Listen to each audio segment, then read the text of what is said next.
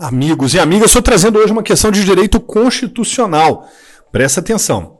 As alternativas a seguir apontam diferenças entre ADI e ADC, à exceção de uma. Assinale A. Objeto da ação. B. Manifestação do advogado-geral na União. C.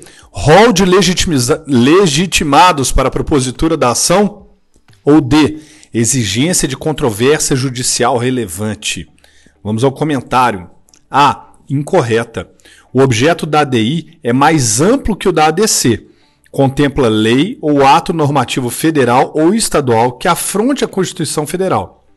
Na ADC, apenas lei ou ato normativo federal é que pode ser objeto, segundo o artigo 102, inciso 1 alineado da Constituição Federal. Portanto, o objeto das ações é considerado uma diferença entre a ADI e a ADC. B. Incorreta.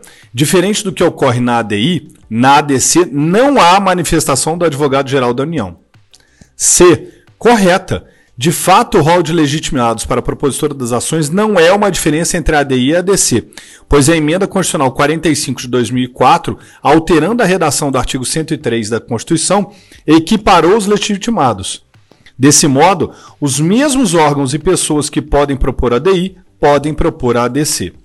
D. Incorreta. A exigência de controvérsia judicial relevante é requisito para a propositura de ADC e não da ADI, conforme artigo 14, inciso 3 da Lei 9868 de 99. Desse modo, também é uma diferença entre ADI e ADC.